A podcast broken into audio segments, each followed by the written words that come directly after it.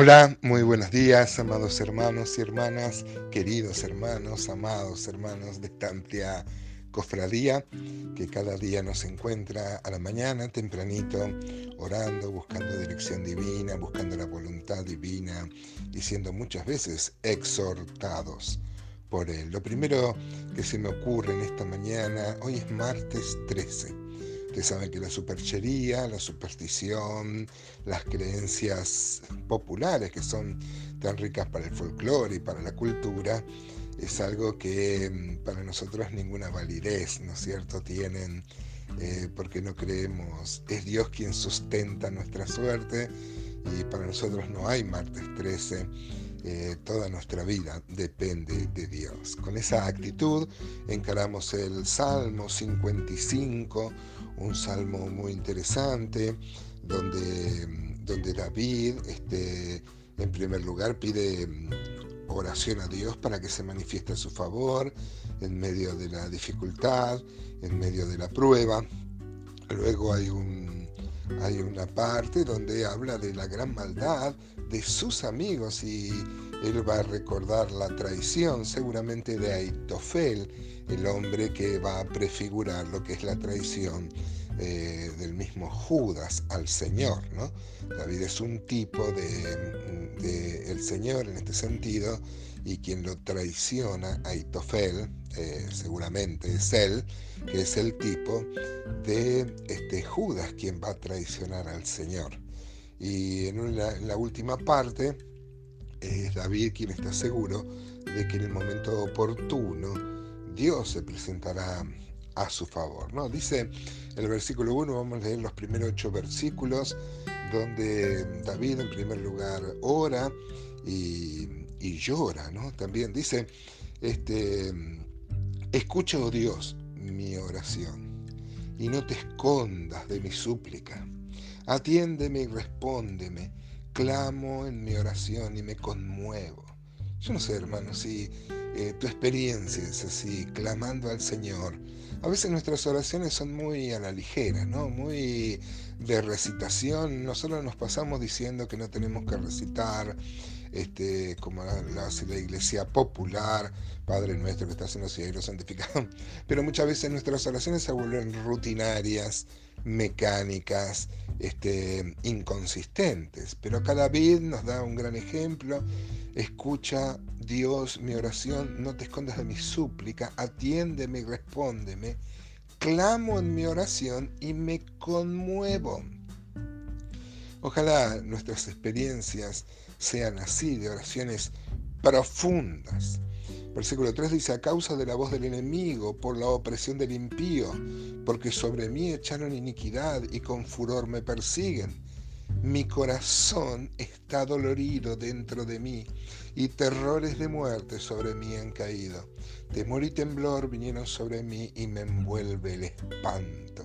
Y mire qué poeta era David, dice versículo 6, y dije, ¿quién me diera alas? Como de paloma, volaría yo y descansaría, ciertamente huiría lejos, moraría en el desierto. Me apresuraría a escapar del viento borrascoso, de la tempestad. Destrúyelo, Señor, confunde la lengua de ellos, porque he visto violencia y rencilla de la ciudad.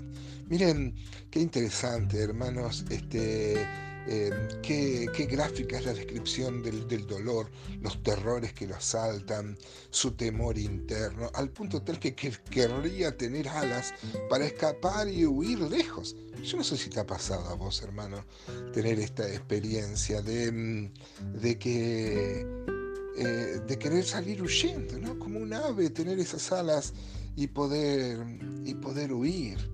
Em, pero en el medio de todo esto, David, aunque tan angustiado, con toda su angustia, él va a Dios. Y ahí, y ahí tenemos el gran ejemplo donde podemos nosotros también este, ser animados cuando eh, eh, Dios trata con nosotros en medio de la prueba. Muchas veces no vamos a entender por qué pasan las cosas que pasan, pero sí para qué muchas veces Dios nos concede el privilegio de, de, alcanzar a entender para qué suceden las cosas. ¿no?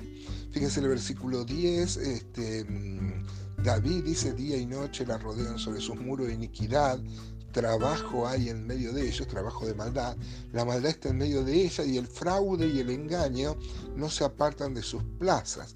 Mire el 12, hermanos, eso eh, habla de la cercanía de quien lo va a traicionar. No me enfrentó a un enemigo, lo cual yo habría soportado, ni se alzó contra mí eh, el que me aborrecía, pues me hubiera ocultado de él, sino tu hombre, al parecer íntimo mío, mi guía y mi familiar. Bueno, el Señor había dicho en Mateo 10:36 que los enemigos del hombre serán los de su propia casa. Nosotros tomamos Hechos 16 cuando el carcelero, los apóstoles le, eh, le dicen creen en el Señor Jesucristo y serás eh, salvo tú y tu casa. Y muchas veces yo he escuchado que es una promesa a reclamar. Y por supuesto es un anhelo.